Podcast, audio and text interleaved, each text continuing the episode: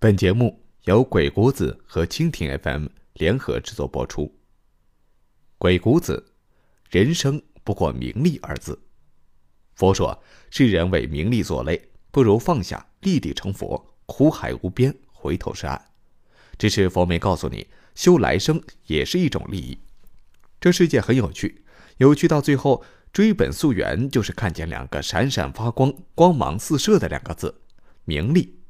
今天我们来聊聊名和利。如果说明朝一哥是王阳明，明朝二哥是于谦，明朝三哥可能就姓李了，要么是李贤，要么是李东阳。那么我们说说李贤的故事。很久以前，大约是七百多年前，明朝发生过一件兄弟争位的奇葩事件。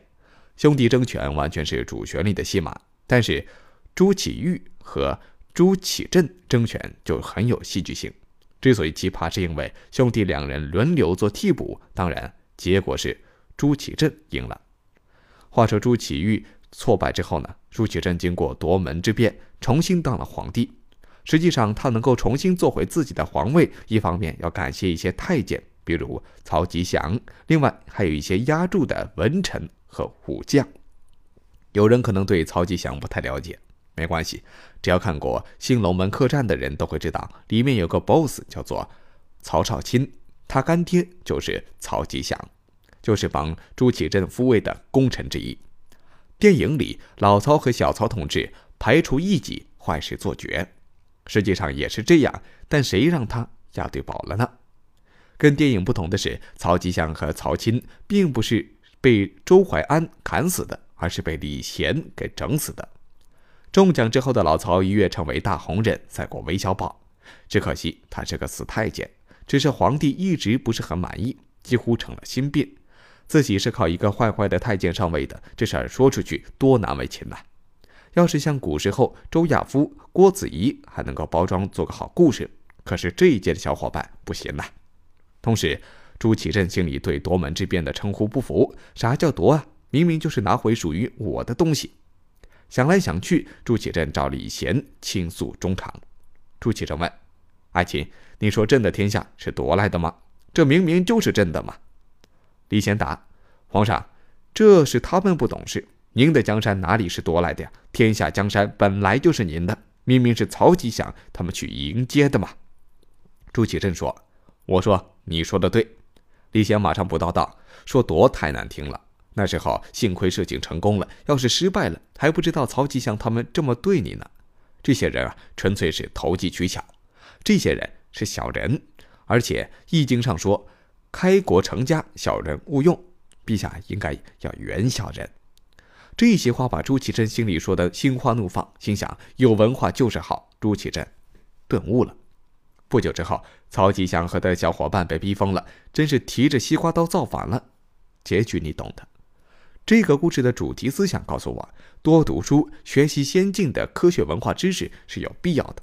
同时，有时候睁眼说瞎话也是有必要的。比如李大人就睁着眼把夺门改成了迎驾，顺带还黑了一把曹吉祥。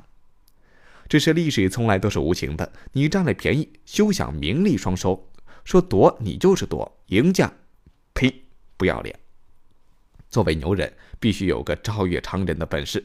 比如是活得长，李贤等死了朱祁钰，热死了朱祁镇，等来了朱见深。在中国古代，想出名臣，必须要如何一个充分必要的条件？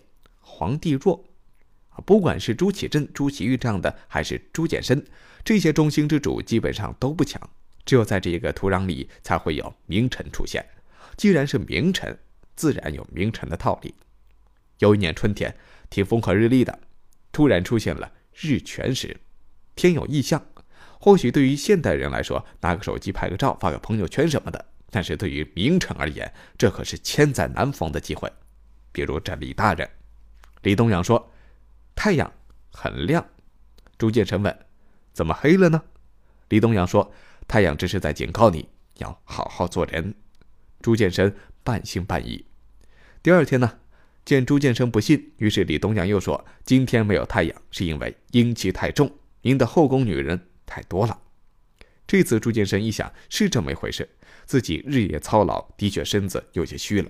李大人说的果然很对。不久之后呢，突然六月下冰雹，狂风肆虐，树倒墙倾。朱见神若有所思地说：“风很大。”李贤说：“六月飞冰雹，那是因为您太喜欢跟小太监、小人走太近了。你应该跟多跟成熟的人聊聊天。”李大人，你都当了两朝的 CEO 了，还有谁比你更成熟呢？有人说这是古人不懂先进的科学文化知识，不知道这是自然现象。但是史料上却明白的写了这么一句话：“每遇灾变，必与潼关及陈无隐。”如果一次两次还好理解，但是每次都拿自然灾害做事，你觉得是愚昧吗？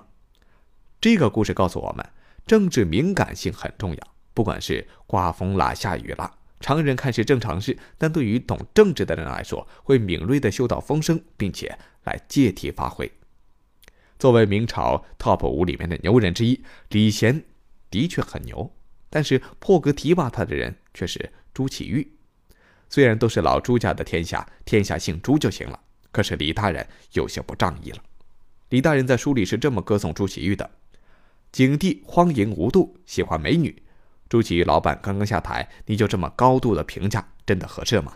同时，为了政治利益，他还压制叶圣，排挤岳正，不就罗伦？虽然我的字典里没有好人坏人，但是我知道这三个人不算是坏人，算是人品不错的人。人品不错，自然政治觉悟比较低，所以李大人不喜欢，而是使用政治手腕来压制和排挤。明史记载，尤为世所希云，太让世人不齿，感到惋惜了。所以李贤大人最多只能排第四，明朝四个。该点题了，李贤一直是我比较喜欢的历史人物之一。不仅因为他聪明有才，更在于他拥有这政治家们睁眼说瞎话的本事。有人说他不是忠臣，不是好人吗？实际上，他是个善于审时度势的人。在这个美好世界里生存的人，不懂利益权衡怎么行呢？有人说朱老板不聪明，我看未必，是因为李贤每次说话都能够点到点子上。当然，关键是能够帮老板解决一个棘手的问题，也就是说给老板发福利。这个世界很公平，老板给你发工资，你要给老板发福利。所谓发福利，其实就是给老板名利。有的老板不差钱，但是虚荣心强；有的老板差钱，但是虚荣心也强。马克思说过，一切资本家都是贪婪的。所以说，老板的目的很明确，捞好处。很明显，李贤就是这么一个不停给老板发福利的人，总能够把老板逗开心，让老板觉得名利双收。其实名利这件事儿，人人都喜欢，只是没钱才会讲情怀。就如鬼谷子说的：“有利言，去其利则不受也，机之所托。”人是一种现实的动物，道德和利益孰高孰低呢？不妨用道德获取利益，或者为利益选择道德。任何事情一定是出于利益最大化去选择的。当一个人选择做君子，一个人选择做小人，背后都有其利益的考量。只是选择不同而已。有人为名，有人为利，所以人们为名利所累，但无名无利的事情，谁愿意去做呢？如果读《鬼谷子》一点好处也没有，你还会读下去吗？为理想，为情怀？鬼谷子告诉我们：现实点，做人名和利总要占一样吧。好了，感谢收听本期的节目，我们下期节目再会。